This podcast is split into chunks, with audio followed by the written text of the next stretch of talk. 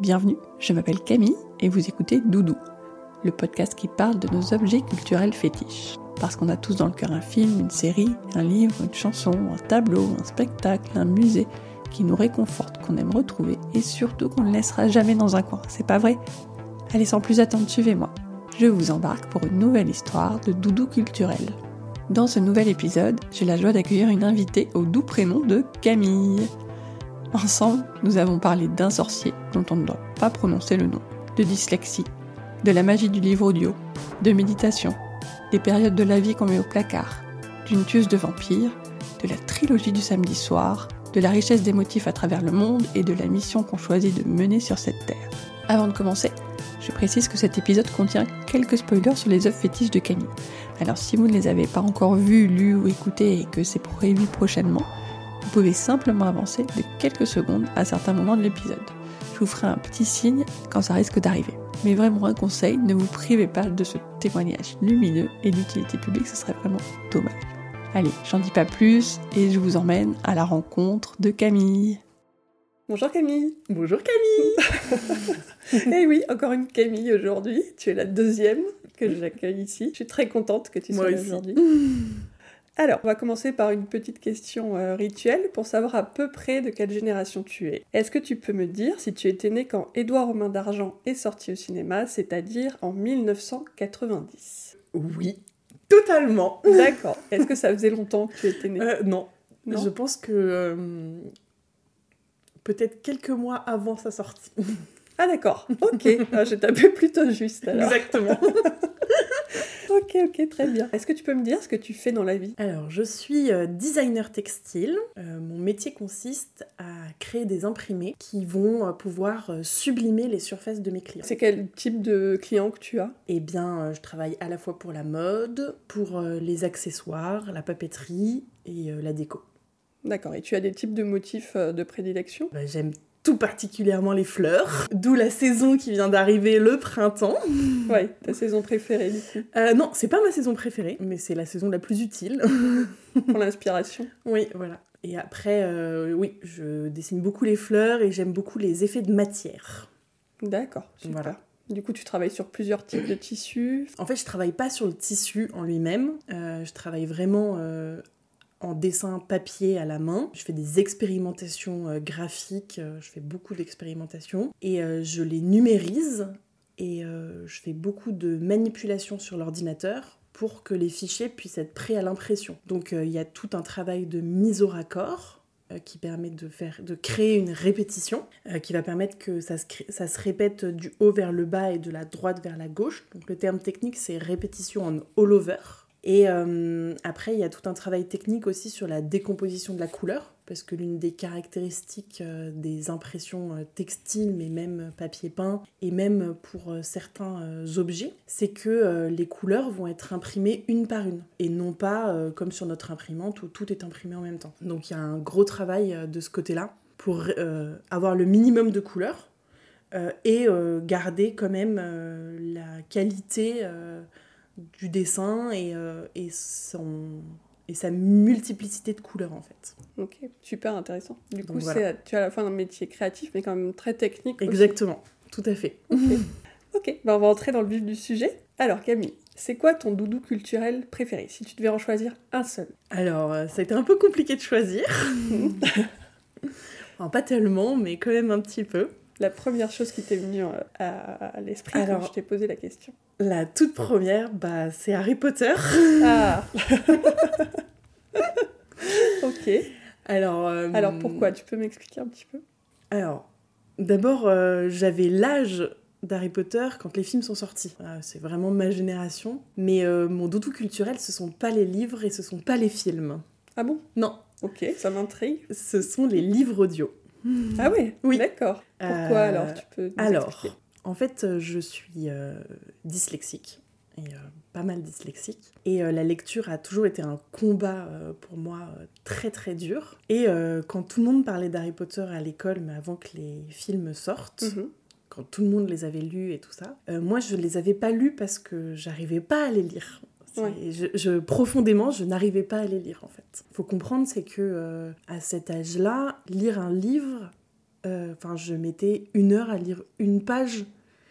Et euh, à la fin de cette page, je ne me souvenais même plus du début de la page. Mhm. Voilà, pour euh, remettre un peu en condition la chose, quoi. D'accord. Donc la lecture était vraiment très très très compliquée pour moi. Et c'était assez dur parce que je sentais que c'était une histoire qui me plaisait, Mhm. tout ce que j'entendais, et j'avais pas accès à ça en fait. Ouais, alors que tous tes copains voilà, tous mes copains euh, en parlaient, etc. euh, Oui, t'en entendais parler. Voilà, c'était vraiment, enfin c'était vraiment, j'en entendais parler Mhm. partout quoi. Tu te sentais un peu en dehors de ça, un peu Oui, voilà. ça, et fait. quand les films sont sortis, encore plus en fait. Alors, je n'arrive pas trop à me souvenir si j'étais allée le voir au cinéma. Je pense que oui, mais c'est pas un souvenir flagrant Mhm. dans ma tête en fait. Et je pense que euh, malgré le film, j'étais hyper attirée par l'histoire. Oui, parce que pourquoi finalement c'est plus le livre audio que le film? Parce qu'on pourrait se dire si tu arrives pas à lire, tu vas peut-être aller vers le film. Oui. Mais du coup, tu voulais quand même avoir. Ouais, il y avait Et- quand même ce, ce truc de, de, de l'histoire en fait. Mhm. Et donc ma mère a commencé à me lire Harry. Potter tous les soirs et elle me lisait euh, la moitié d'un chapitre euh, tous les soirs quoi. Et j'avais 11 ans quoi, donc c'est plus un âge où on lit des histoires aux enfants en fait d'une certaine façon. Mhm. Euh, et pourtant, voilà, alors peut-être pas tous les soirs, mais, mais je me enfin, voilà, j'ai vraiment ce souvenir de ma mère venant dans mon lit euh, et me lisant euh, Harry Potter euh, et moi attendant en fait Attendant ce moment. lect- ce moment. Je crois que ça, ça, c'est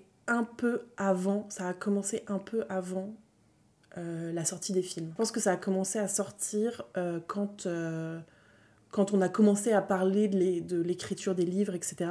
En plus, euh, dans mon souvenir, mon cousin avait passé euh, les auditions pour euh, jouer à Harry Potter. Vrai donc, Ah bon? Donc, donc, c'était vraiment, enfin, enfin, c'était vraiment un truc dont on parlait beaucoup en fait. Et le premier livre audio chez Gallimard est sorti euh, l'année du film. Et je me souviens du jour où ma mère me l'a amené et où j'ai mis, enfin, c'est ma première découverte avec les livres audio et où j'ai écouté l'histoire. Enfin, j'étais, enfin, il y avait plus rien quoi.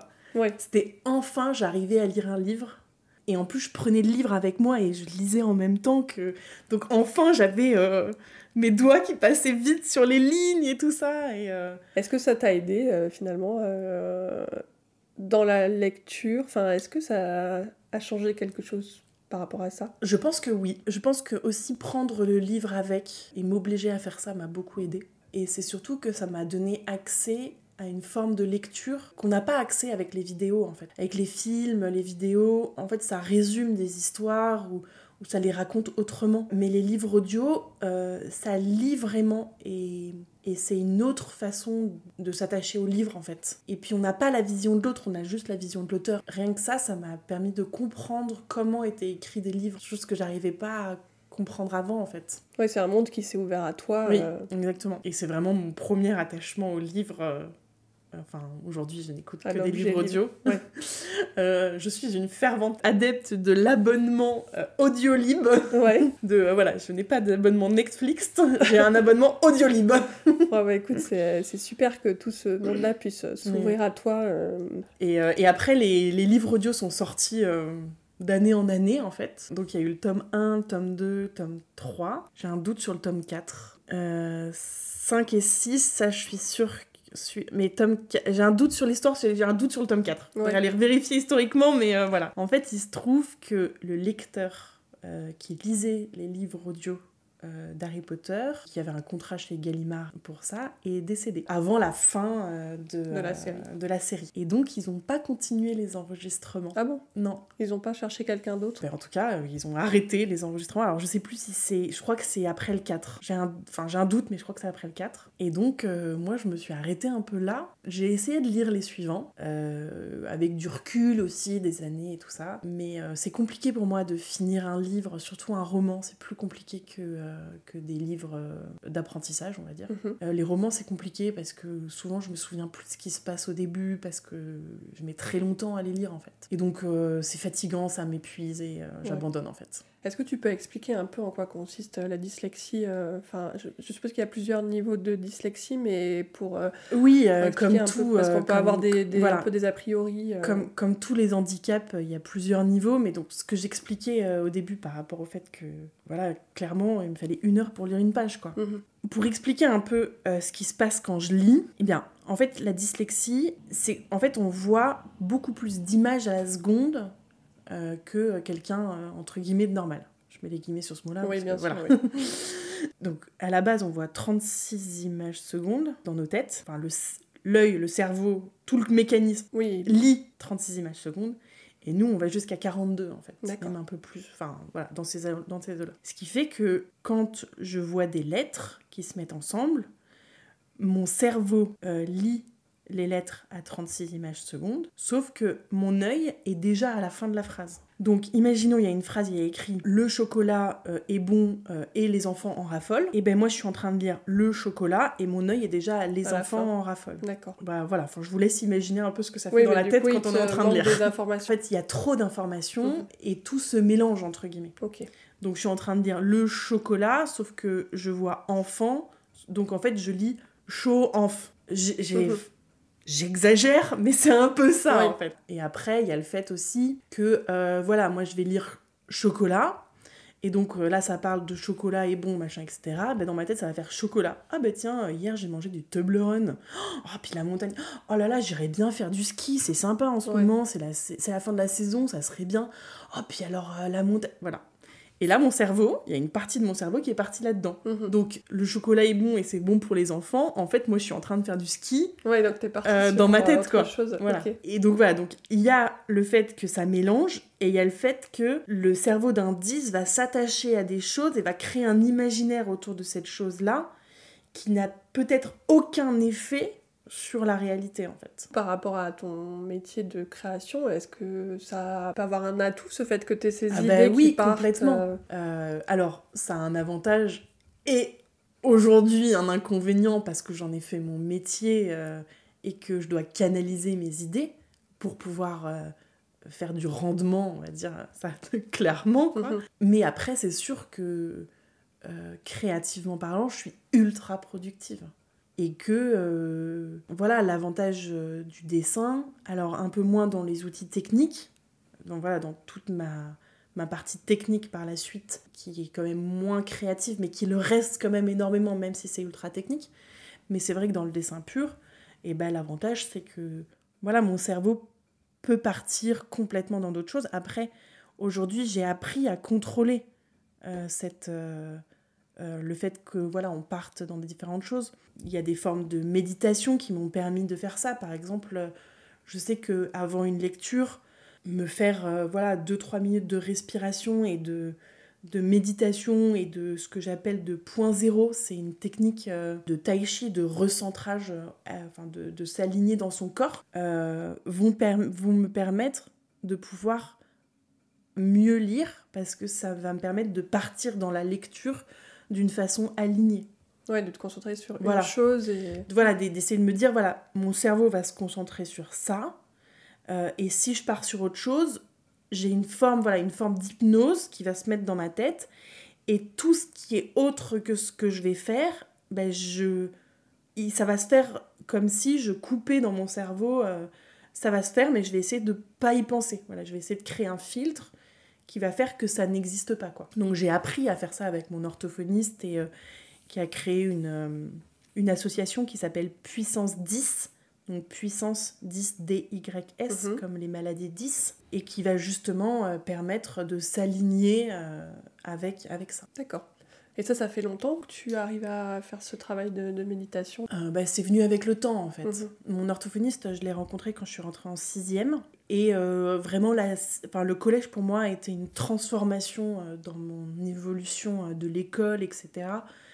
Euh, parce que d'un seul coup, en fait, mon orthophoniste travaillait avec l'école, enfin avec le collège dans lequel j'étais. Et on était dans une classe, alors un peu spécialisée, on va dire, euh, où, euh, où les professeurs étaient au courant de notre dyslexie, où ils étaient formés à travailler avec cette dyslexie, et où euh, d'un seul coup, je suis passée de l'élève qui ne pourrait que passer le balai plus tard dans sa vie, que les professeurs faisaient les- lever en plein milieu de la classe pour faire lire un texte, et qui ricanait avec les autres élèves Ok, ouais, euh, carrément. pour, euh, Oh là là. euh, pour voilà, au primaire. Et, et si tu veux, on reparlera de l'angoisse que j'ai de l'entrée de ma fille au CP par rapport à ça. Et euh, enfin, moi, l'entrée au CP, c'est la découverte de ma dyslexie. Ouais. C'est tout ça, quoi. Me terrifie Ouais, bah oui. Mais bon. enfin bref, ceci est une autre histoire. oui, mais toi, tu as les clés. Enfin, tu, oui. voilà, tu as. Non, mais je sais, mais ça n'empêche, ça n'empêche que.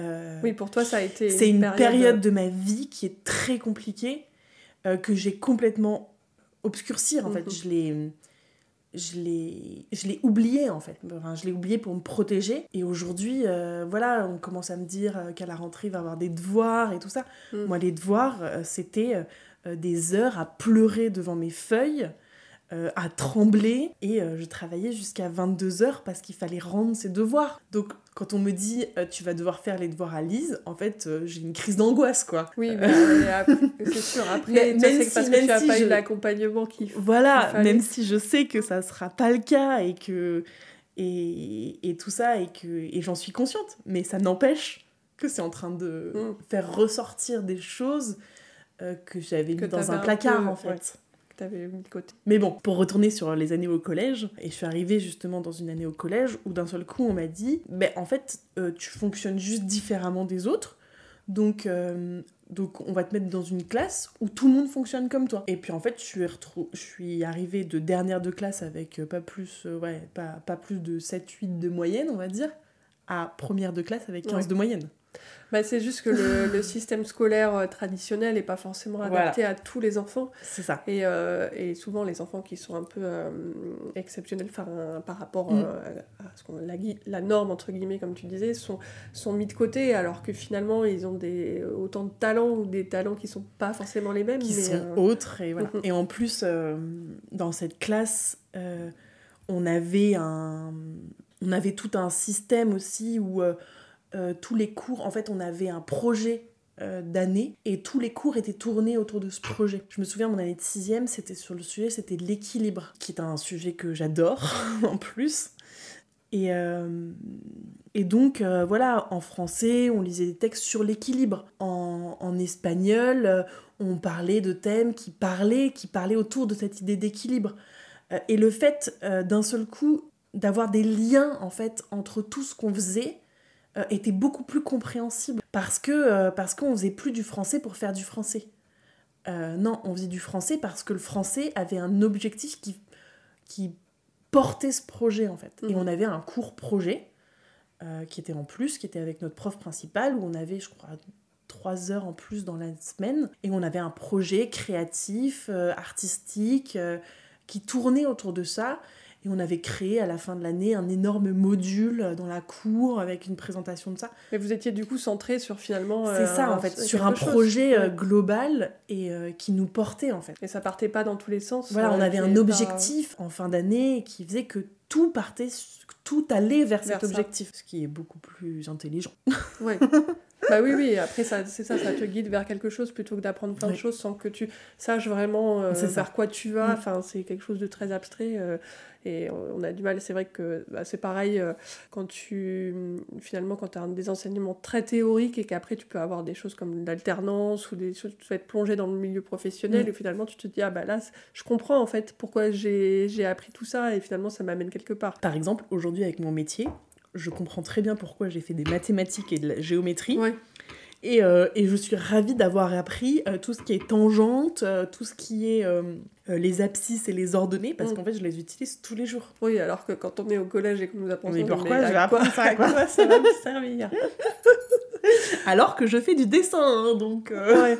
ouais. mais a priori, tu te dis le dessin. Enfin, en plus, on le met. On a tendance à le mettre dans une case. Les cours d'art plastique, c'est mm. voilà, c'est en gros, c'est on fait ça parce qu'il faut le faire, mais ça va servir à rien. Alors en fait, aujourd'hui, euh, la géométrie euh, m'est utile tous les jours. Ouais, ouais. Donc, voilà.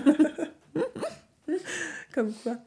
Du coup, par rapport au livre euh, audio, en fait, je me pose la question en quoi l'audio, ça va être différent de l'écrit? L'audio, tu arrives vraiment à, à, te concentrer dessus? Aujourd'hui, alors oui, l'audio, euh, alors l'audio pour moi est complètement différent parce que on peut faire autre chose en même temps. Alors euh, au début, j'écoutais vraiment les livres audio avec les livres dans les mains et je lisais en même temps. Ce qui fait que ma main était occupée à la lecture, mon œil était occupé à la lecture, mais mon audio était occupé à l'écoute et à l'enregistrement. Euh, et mon œil était occupé au regard, à l'analysation et en fait, j'utilisais clairement, j'utilisais mes cinq sens. À part peut-être euh, l'odorat, et encore, euh, si, parce que les livres ont une odeur, euh, et l'odorat un peu moins, mais différemment en fait.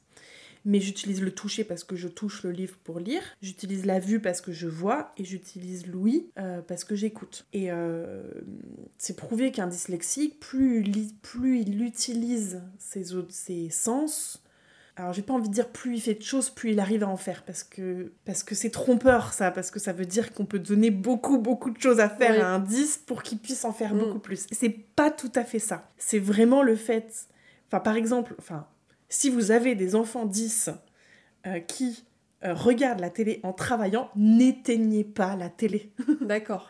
Vraiment, euh, arrêtez de leur dire arrête de bouger. Au contraire, faites-leur faire leurs devoirs dans le bain en écoutant la musique. Ils travailleront mieux qu'assis à un bureau Ouais, en fait, c'est Euh, un peu l'inverse de de la concentration qu'on connaît. qu'on t'apprend. En fait. Voilà, Mais- c'est ça.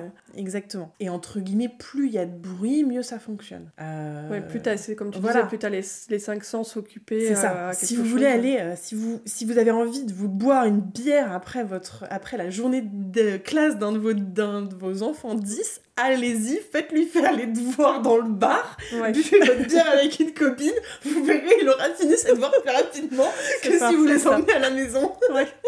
non, voilà, en fait, c'est... Ouais.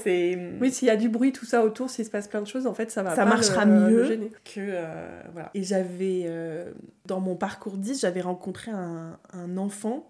Enfin, en fait, j'étais enfant avec lui, mais euh, voilà, en fait, on, on avait à peu près le même âge. Et lui, il avait pas tout à fait les mêmes soucis que moi.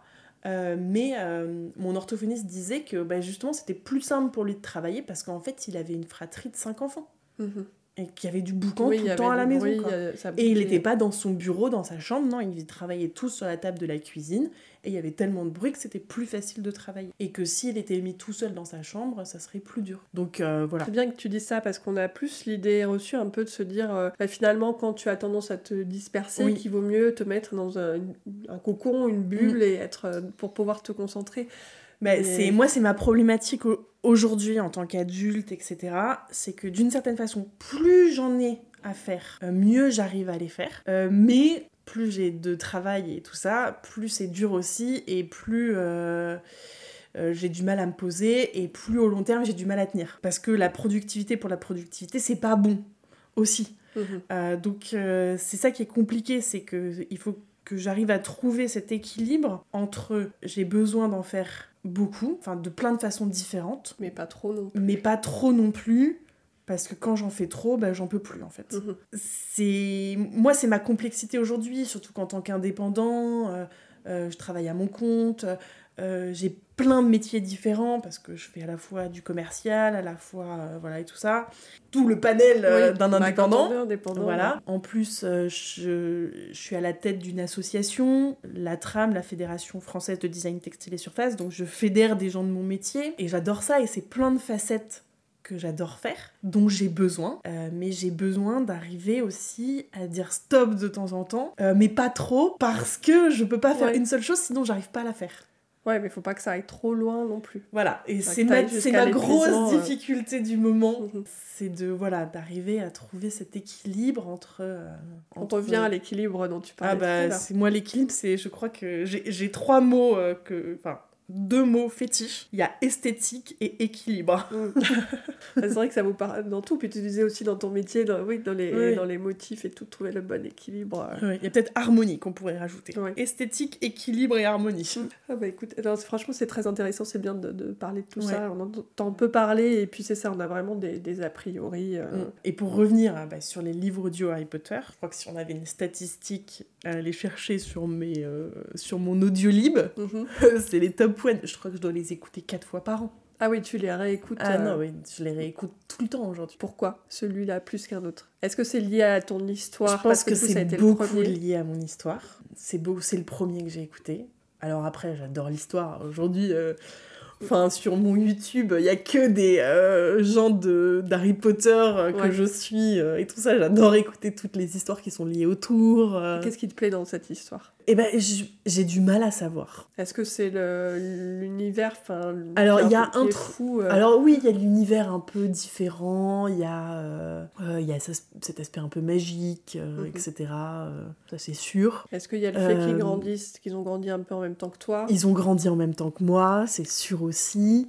J'ai j'ai écouté euh, récemment, je me suis refait le, les 20 ans là de, de l'anniversaire là qui ils ont fait un ils ont fait un film qui parle de ça. Et récemment, je l'ai réécouté et il disait qu'en fait, euh, les acteurs disaient c'est fou parce que en fait nous on a grandi avec cette série aussi et en fait tous les gens de cette génération ont grandi en fait vraiment avec les films et tout ça et chaque euh, voilà, le, premier, euh, c'est la découverte de l'école, c'est la découverte de la magie, etc. Mais plus on grandit, plus on se confronte à des problèmes qui sont des problèmes qu'on confrontait au Oui. même âge. Voilà, la découverte de sur l'amour, euh, ouais.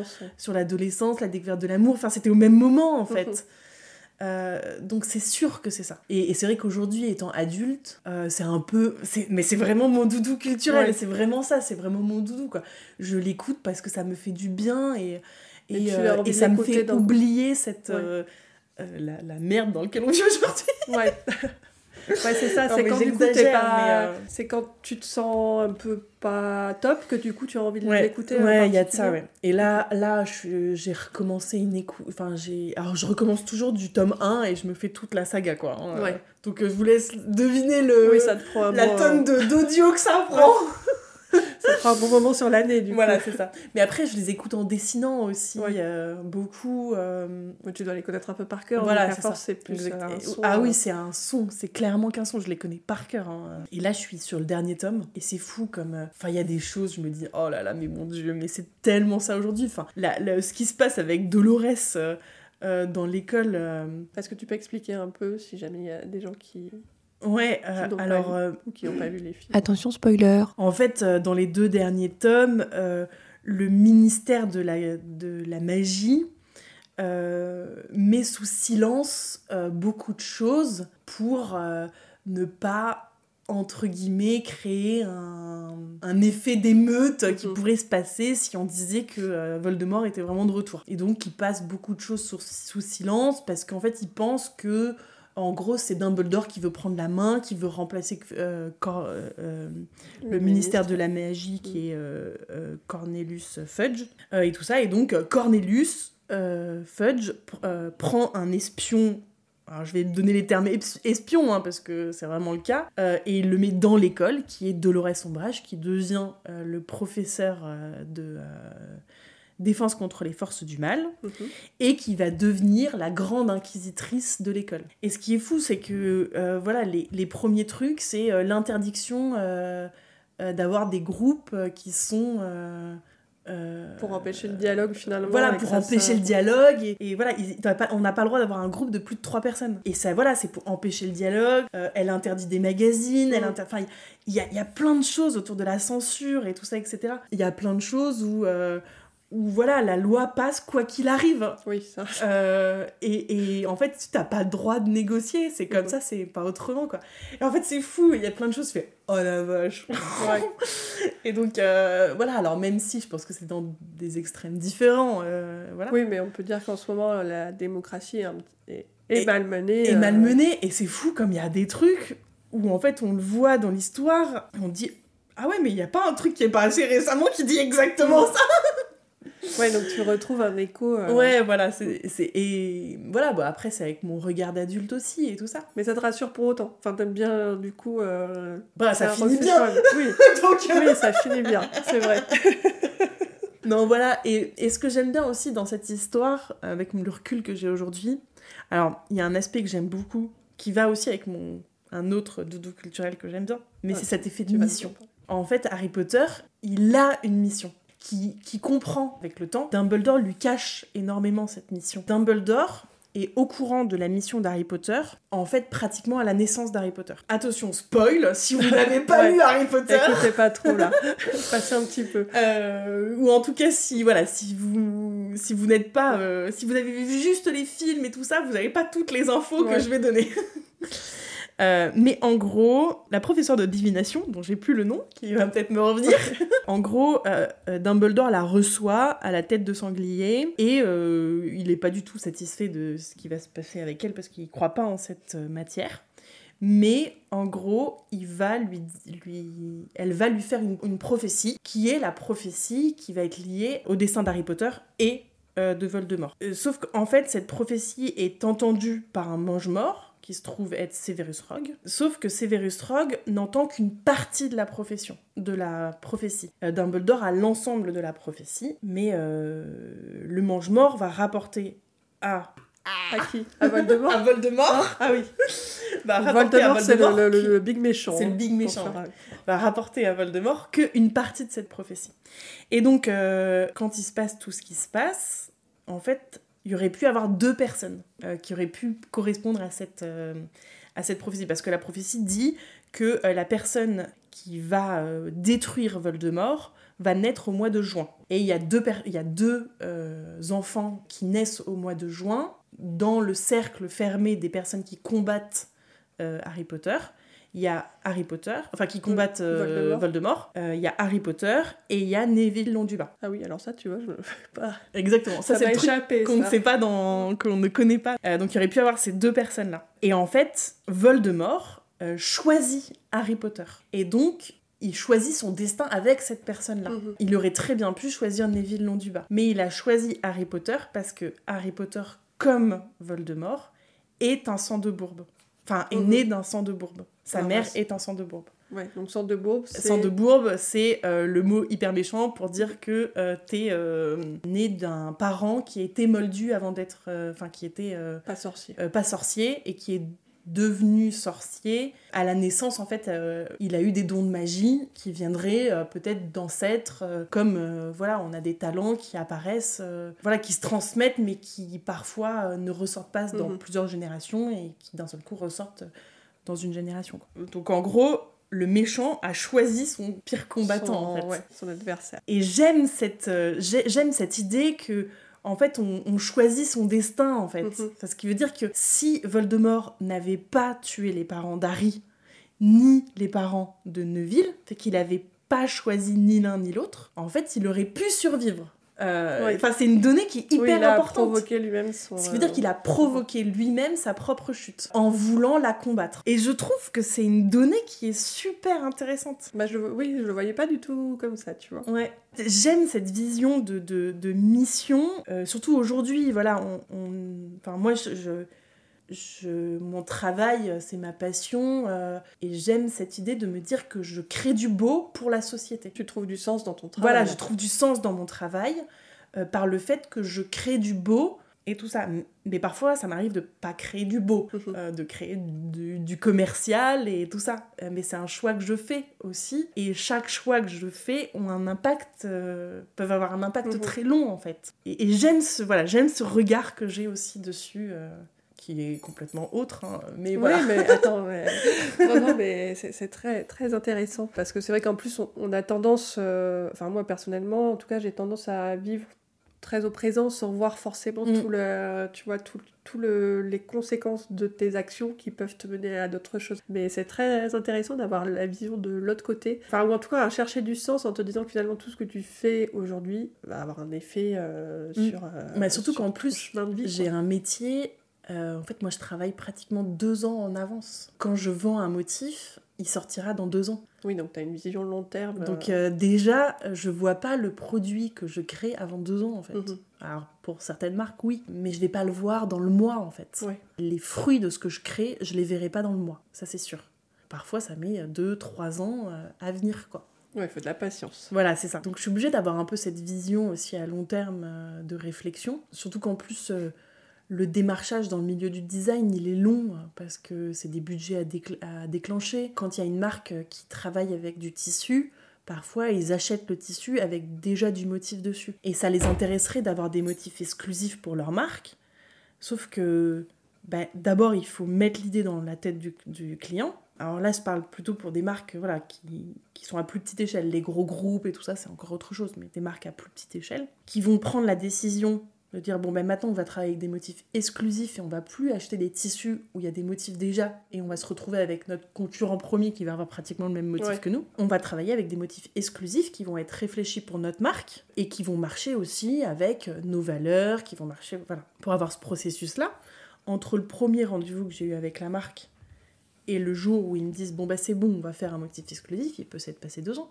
Ouais. Parce que c'est un, c'est complètement un autre process. processus de travail, euh, Voilà, de c'est- réflexion. C'est recréer un autre process dans leur entreprise. C'est déclencher des budgets autres. Mon travail est, un, est pas un travail cylindrique parce que c'est un travail de design et le travail de design, il va, il va travailler sur l'ensemble des sphères de l'entreprise parce qu'il va avoir un impact sur l'aspect créatif de l'entreprise, mais aussi sur l'aspect production parce qu'on va plus produire de la même façon. Il va avoir un aspect commercialement parce que potentiellement, euh, d'un seul coup, passer sur un motif exclusif de la marque ben, on va parler de l'histoire du dessin. On va donc de façon commerciale, enfin, communi- enfin commerciale, on va en parler autrement, mais de façon communication, on va en parler autrement Ouais. aussi. Et puis ça va avoir un aspect social aussi, que les entreprises oublient souvent, mais euh, recentrer euh, du design dans l'entreprise a un énorme impact social pour les gens qui travaillent dans l'entreprise. Parce que euh, le produit est, est, euh, est plus réfléchi pour l'entreprise Oui. aussi Ça correspond plus ça à correspond aux valeurs de l'entreprise, ça porte plus les valeurs de l'entreprise.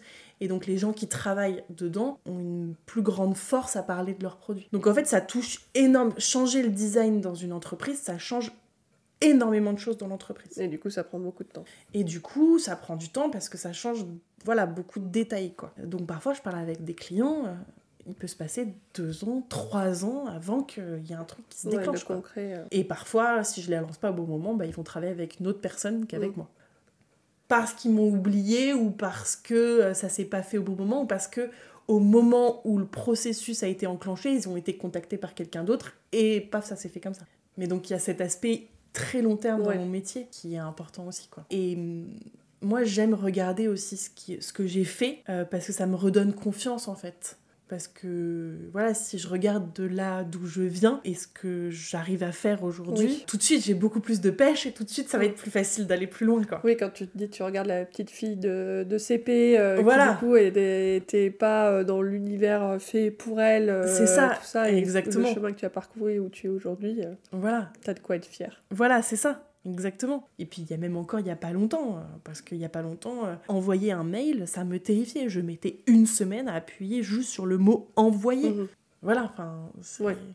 une prise de conscience qui est de, importante tra- en de, ouais, de travail sur toi. C'est beaucoup de travail sur moi, c'est beaucoup de, de confiance. de, confi- de- de confiance en moi, de me dire t'as le droit d'avoir confiance en toi. Voilà, t'es à ta place. Voilà, c'est ce que Harry Potter, s'il arrive à faire tout ce qu'il fait, c'est parce qu'il sait qu'il est à sa place. mhm. Attention spoiler. à la fin, euh, quand il euh, quand il comprend, en fait, quand il prend euh, les, les pensées euh, de... Alors, dernier épisode, dernier film, et c'est la, c'est la grande guerre, euh, tout explose partout, etc. Il y a Severus Rock qui va être tué par Voldemort. Voldemort ne veut pas tuer euh, Severus Rock, qui est quand même son meilleur allié euh, de sa main, donc il le fait... C'est euh, le serpent qui le tue. Donc en fait, il, il est pas tué automatiquement. Il se trouve que Harry Potter le voit, il prend les larmes, en fait il prend les larmes qui deviennent des pensées et qui sont les dernières pensées de Severus Rogue et qui vont tout expliquer en fait. Mhm. Euh, parce qu'il explique pourquoi il a tué Attention spoiler. Albus Dumbledore, parce que c'est Albus Dumbledore qui lui a demandé, parce qu'il fallait impérativement que... Que tout ce qui doit se passer après. Voilà, tout ce qui se passe après est lié à tout ça Ouais. en fait. Et de comprendre pourquoi euh, en fait il est, il est plus devenu mange-mort, c'est parce qu'en fait il était amoureux de la mère d'Harry, que c'était son amour d'enfance et qu'il l'a toujours aimé et que quand il s'est rendu compte que voilà et tout ça Harry le savait pas en fait. Et il fallait impérativement que Harry connaisse tout ça, qu'il ait toutes ces informations là. Et quand il comprend tout ça, après, il va combattre euh, euh, Voldemort, et là, il est sûr et certain que ça pourra bien se passer. Oui, Euh, il a parce que, plus peur. voilà, parce ce que il- la peur n'existe plus, parce que tout est aligné en fait, Mhm. tout est compris. Il y a, euh, les réponses à toutes les questions sont claires, toutes les questions un peu bizarres qu'il y avait sont sûres et certaines, et donc il y va, il peut avancer, il sera sûr ça fonctionnera. Et c'est marrant parce que c'est même pour mon dernier, dernier euh, doudou culte. pour Bon, moi. alors vas-y, parce qu'il faut que tu nous dises, du coup, tu... L'autre doudou culturel, c'est Buffy contre les vampires. Ah, super, j'adore. Et, euh, et c'est la même chose. Elle est élue, euh, elle a une mission et tout ce qu'elle fait tourne autour de cette mission. Mhm. Et moi, j'adore cette idée. Enfin, en fait, je, je pense que si je pouvais réaliser euh, un vœu ou un truc comme ça, ça serait, alors, au-delà... d'aller tuer des vampires. Ah yes Non, mais c'est de connaître ma mission ultime sur cette terre. Mhm. Et de pouvoir être sûr comme Harry Potter et comme Buffy. Eux, ils sont sûrs et certains, il y a que ça en fait. Oui, Y ils a rien d'autre. jusqu'au bout, presque jusqu'à Voilà. la mort pour euh, accomplir ça. leur mission. Parce que, en fait, c'est leur mission, elle est dictée euh, et c'est sûr et certain, il y a que ça en fait. Et, et d'où cette importance, je trouve, de trouver notre voie en fait. Euh, vraiment la, la chose qui nous parle le plus, parce que c'est ça qui permet de tout faire. Mais du coup, tu penses que tu l'as trouvé ta voix ou pas? Euh, Ou oui, tu sais pas? moi c'est hors. Moi aujourd'hui, aujourd'hui, je pense que ma mission c'est orner le monde. Par contre, je suis pas sûre d'avoir trouvé la meilleure façon de le faire. Voilà, je clairement aujourd'hui, je préférerais travailler pour des pour que des marques 100% éthiques. J'aimerais ne pas du tout travailler euh, pour la fast fashion, même si je le fais pas beaucoup. Euh, mais malheureusement, bah il y a des moments où il faut vivre et il y a des moments où il y a des marques, c'est pas des vraies marques de fast fashion, mais c'est pas des marques super éthiques non Oui. plus. Mais il est où l'équilibre en fait euh, aussi euh, euh, malheureusement, les marques super éthiques, ben, elles n'existent pas vraiment et elles n'ont pas d'argent. Euh, Oui, oui. vraiment pas. Puis elles ont encore du Euh, mal à exister. Enfin, on voit qu'il y en a plein qui voilà. démarrent et qui. Elles ont du mal à disparaissent au exister. bout de quelques années. Euh, et puis, euh, automatiquement, si elles veulent avoir de l'argent, il faut qu'il y ait du rendement, des investisseurs. Et à partir de ce moment-là, ben, il n'y a plus d'éthique. Mhm. Oui, il y a toujours euh, une ligne à, Donc, en fait, franchir ou Voilà, mais- c'est ça. Donc, voilà. Voilà, voilà. Et euh, Après, ça va peut-être ça avancer parce qu'on Oui, voit quand même que ça va se le- transformer. la consommation aussi change et à partir du moment où la consommation change. Oui, euh, voilà, mais après, euh, moi, si je partais vraiment... Alors, on va parler de la mode, hein, mais si je parlais vraiment de cette idée d'éthique à 100%, on s'habille tous en lin et dans la couleur pure du lin. Oui, donc on en arrête fait, la t'as pas couleur, de motif, donc on arrête le travail. motif. Enfin, si j'écoute vraiment le, le Oui, si tu veux aller jusqu'au bout. si on veut aller jusqu'au bout, euh, faut dire adieu au motif, en fait. Euh, sauf que, euh, à côté de ça...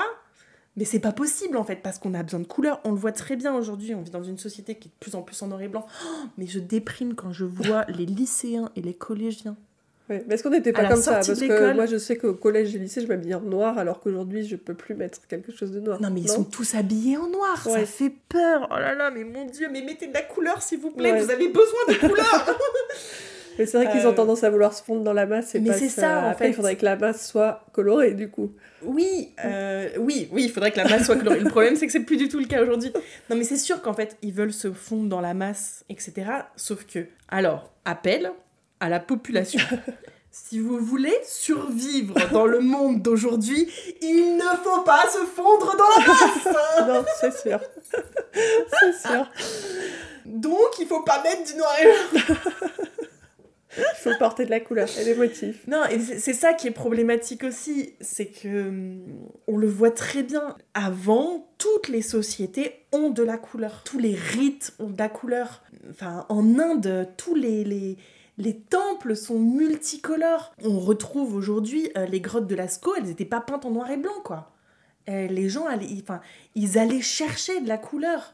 Ils allaient chercher les couleurs qu'ils avaient, mais ils allaient chercher de la couleur ils- et tout ça. Aujourd'hui, les, les églises qui sont euh, toutes noires par la fumée, etc., quand on va chercher, quand elles ont été construites, elles étaient multicolores.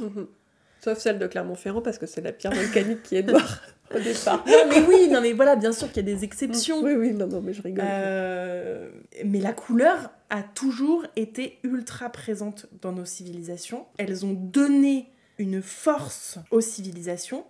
Elles ont donné leur identité aux civilisations.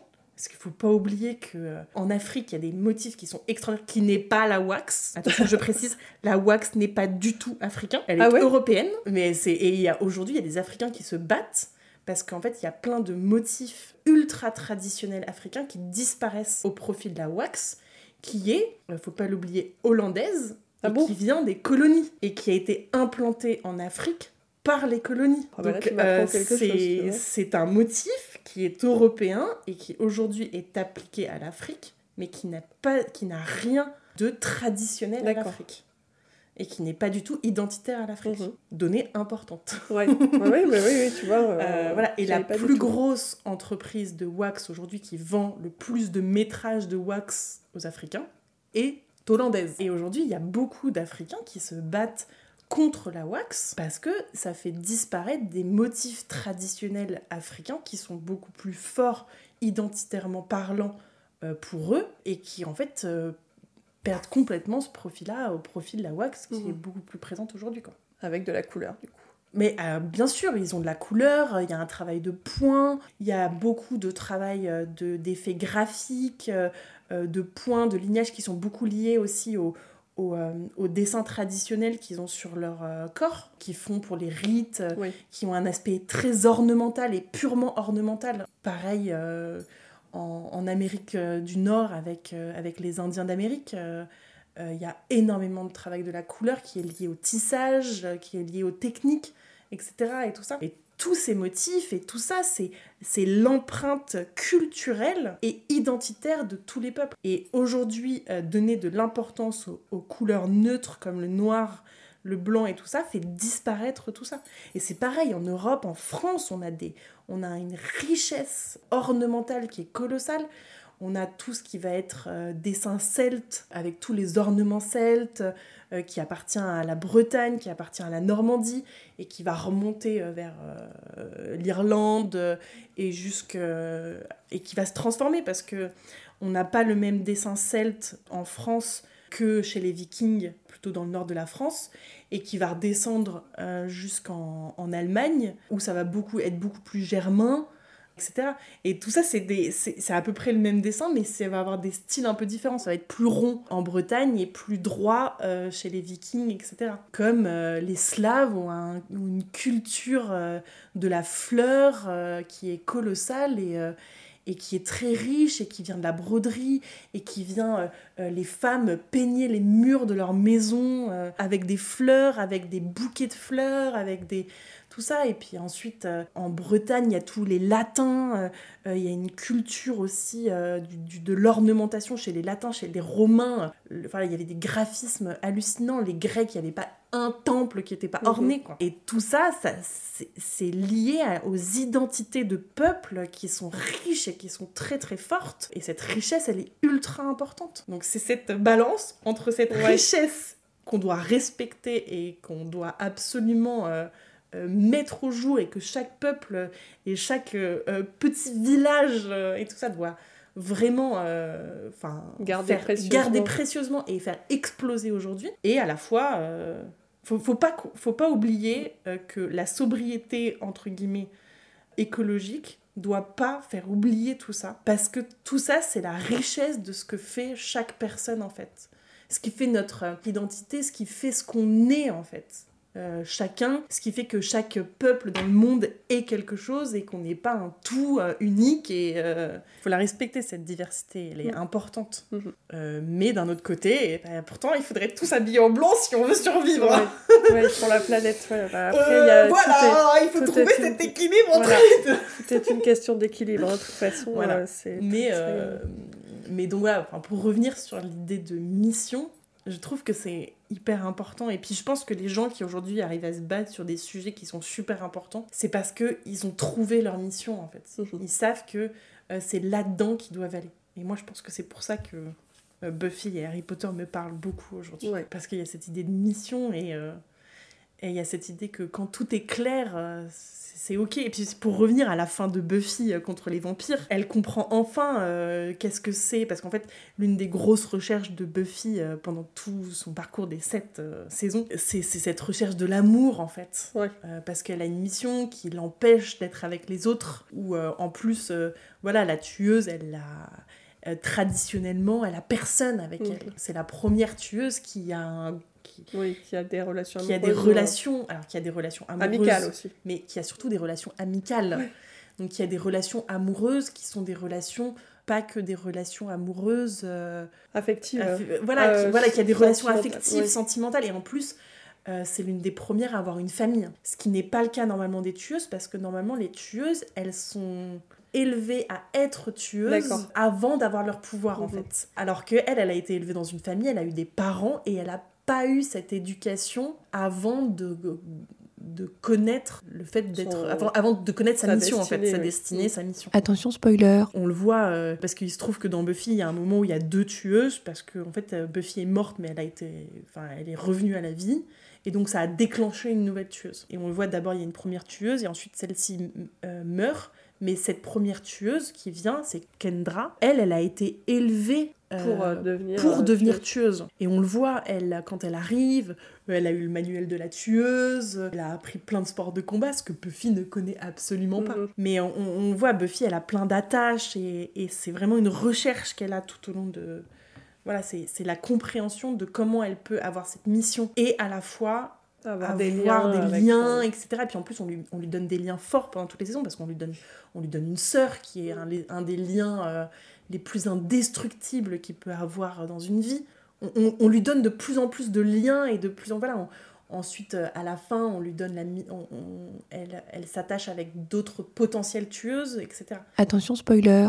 Et à la fin, fin, euh, avec Spike euh, qui ressent son âme pour la première fois, elle parce que Spike était un vampire. Ouais, et un vampire. Spike est un vampire qui en fait euh, veut euh, qui tombe amoureux. Voilà. D'abord on lui met une puce dans la tête qui fait qu'il peut plus manger qu'il peut plus manger personne donc il commence à faire du bien. Et donc en fait à la fin il tombe amoureux de la tueuse euh, chose qui est scandaleux parce qu'en fait c'était son pire ennemi à la base etc et tout ça. Donc il tombe amoureux de la tueuse. Euh, il se trouve qu'ils tombent un peu amoureux tous les deux euh, etc et tout ça qu'il y a une, un- un- une relation euh, entre eux qui est un peu conflictuelle, nous allons dire. Ils vont jusqu'à détruire l'intégralité d'une maison en faisant ce que vous savez. Et en gros, il veut oublier ce lien avec Buffy et il va euh, combattre un, démon, etc. En lui disant euh, Donne-moi ce que je veux et je veux retrouver ma, ma méchanceté et tout ça et, être la personne que je dois être. Et en fait, euh, en disant ça, il lui dit bah, Pas de souci, je te rends ton âme au lieu de te rendre ta méchanceté. Ah oui. Il dit je te rends ton âme parce que c'est avec ton âme que tu dois vivre en fait. Mhm. C'est ta mission. Donc il se trouve que c'est son âme qui va sauver euh, Sunnydale à la fin. Et en fait, à la toute fin, Buffy comprend qu'en fait elle a le droit d'aimer. Et c'est ça aussi qui déclenche l'âme de Spike et tout ça, etc. Et c'est ce qui va arrêter la fin du monde euh, comme elle l'est fait par la force, euh, machin. Ah, j'ai trop envie de voir mais ouais, mais tu sais que je crois que j'ai jamais été jusqu'à la toute toute fin. Ah, j'ai de- spoilé la fin Hein Bah oui. Après, je me doutais que ça devait finir à peu près comme ça. Mais, mais voilà, en fait, ce que je trouve fou, c'est qu'ils arrivent l'un et l'autre à leur mission finale et à la clôture, en fait, euh, de leur mission parce que ils ont compris. Alors, tous les deux, ils ont compris l'amour parce que c'est clairement dans Harry Potter, euh, Dumbledore lui, lui- lui dit tout le temps il a ta force. Ce qui fait que ta magie est plus forte que celle de Voldemort, c'est parce que tu as l'amour. Et ce qui le protège, ce qui fait que Voldemort peut pas le toucher, c'est parce qu'il a une magie, c'est la magie de l'amour de sa mère. Et si Buffy, elle arrive à la fin à lâcher Spike et à lui dire vas-y pars, etc., c'est parce qu'en fait elle l'aime vraiment et qu'elle a compris que euh, le seul amour qu'il pouvait avoir, c'est le laisser être dans la mission dans laquelle il doit être en fait. Et, et voilà. Bah écoute, ça m'a donné envie de revoir Buffy. hein. ça fait longtemps. Et pareil, je- Buffy, j'aime tellement ça. J'écoute plein de podcasts autour de Buffy et il y en a un, c'est Pourquoi Buffy est génial. Et il faut vraiment l'écouter. Il Ah est ouais. top. Bah écoute, je vais l'écouter parce que je suis une grande fan de Buffy. Ouais, aussi. il est top ici, mais en plus, ce qui est cool, c'est que ça permet de revoir les épisodes euh, sans les voir vraiment, en fait, sans se mettre devant Mhm. son écran. Et- Parce qu'en fait, ils prennent tous les épisodes et ils les décortiquent. D'accord, ouais, sachant que là, bon, on va peut-être pas avoir le temps de, de, de parler de tout ça, mais il y a quand Oui. même des épisodes de Buffy qui valent vraiment, vraiment Ah le oui. détour. Ah non, mais enfin, bah, ça a construit ce qui sont les séries aujourd'hui. Mhm. Et c'est un paramètre qu'il faut pas oublier, quoi. C'est à une époque où euh, tout ça, ça n'existait pas, quoi. Ouais. Euh, Il y a plein de choses, c'est la première fois que ça s'est passé. En plus, moi, c'était Buffy et Dawson en même temps. Donc, euh, Oui. c'est les deux séries qui ont construit, euh, qui ont construit ce que sont les séries aujourd'hui. hein. Ouais, et puis moi je sais que Buffy, enfin, j'étais adolescente quand quand je regardais et, et, enfin, je la trouvais géniale. quoi. Bah oui. Moi je sais que les mecs y regardaient parce que voilà, elle était plutôt agréable à regarder, mais moi c'était c'était la guerrière. Bah, c'était la guerrière, ouais, c'était- Elle va combattre les zombies, Euh, euh, voilà, c'est ça. les, les vampires, pardon. Non mais c'est ça, et puis, euh, et puis elle se battait, Ouais. euh, euh, elle avait pas peur, euh, et elle était confrontée aussi aux mêmes choses que nous. euh. Oui, en même temps. En Elle avait quoi. sa vie aussi. Voilà, euh, elle avait sa vie à côté, elle avait sa vie, elle, elle avait, elle tombait amoureuse, euh, elle avait son club de copains, Ouais. euh, elle, euh, elle devenait pom pom girl. Enfin voilà, il y avait tout ça aussi. euh. Ouais. Et puis nous, on les regardait à une époque où on pouvait pas voir l'épisode suivant. Ouais, en plus, ouais, on devait attendre. On devait attendre le samedi avec la trilogie Ouais, du samedi. la trilogie du samedi soir, oui. Autre chose, on pourra en parler pendant longtemps. C'est clair. bah écoute Camille, je pense qu'on on a dit beaucoup de choses, on pourrait parler des heures hein, avec Oui. toi, franchement, je pourrais parler très longtemps. On fera peut-être un autre épisode euh, une autre fois, parce que je pense que tu as encore beaucoup de choses à dire. Je vais juste poser une dernière question que je pose à chaque fois. Si tu devais imaginer le- ton doudou culturel parfait qui n'existe pas, que- ça serait quoi? Alors, je vais transformer la question chez eux. Vas-y, vas-y, je t'en prie. Si ces doudous culturels ont cette force aujourd'hui pour moi et que j'ai compris ces choses-là chez eux, c'est parce que j'ai grandi avec. Et je pense que je suis quelqu'un qui ne regrette rien. Le regret pour moi, je n'ai pas de regret. Vraiment, c'est une force que j'ai. Je, je peux regretter sur le coup parce que j'ai fait une couille, j'ai cassé un verre d'eau. euh, ouais, zut, quoi. Voilà. Euh, mais de clairement, regret, euh. je ne ça va durer euh, une semaine peut-être euh, et ça sera tout je n'ai pas de regrets du tout et je vraiment tout ce qui tout ce qui m'a enfin tout ce que j'ai vécu a fait ce que je suis aujourd'hui et, et c'est pour ça que je ne pourrais pas imaginer un dodo culturel idéal Euh, parce que si je l'imaginais, c'est parce qu'il y a des choses que j'aurais voulu transformer avant pour devenir autre chose. Euh, mais tout ce que j'ai fait fait ce que je suis aujourd'hui. Et, et donc je, je peux t'imaginer un truc, bien sûr, mais ça sera pas vrai. Ouais, c'est bien comme ça. Ouais, c'est très bien comme ça en fait. C'est très bien comme ça, et s'il y a des choses qui sont pas bien, et ben je dois travailler pour les transformer dans le futur. Mais j'ai pas de regrets dessus, et je vraiment, je, euh, c'est quelque chose que j'ai compris récemment, ce- cette idée de non-regret en fait que j'ai. Voilà, dans ma vie, il n'y a pas des choses euh, pas bien et des choses bien. Je n'aime pas cette idée de bien et mal. Je, je n'aime pas du tout. Pour moi, il y a des choses. euh, voilà, j'aime beaucoup plus cette vision grecque de la chose qui est il y a des choses héroïques et il y a des choses tragiques. La mort de quelqu'un, c'est quelque chose de tragique, Mhm. mais c'est pas pas bien. Et après, il y a des choses héroïques qu'on peut faire dans nos vies et il faut qu'on ait des vies héroïques pour réussir aujourd'hui. Un héros ne regrette pas les choses. Il a Un une héros, mission, il avance. il a une mission, il avance et c'est comme ça. Et je j'aime cette vision-là. Et donc, euh, euh, t'imaginer un doudou culturel idéal serait tronquer ça. Ok, Donc, euh, je n'imaginerai pas de doudou culturel idéal. écoute, c'est une réponse parfaite. Ça va très bien, Camille.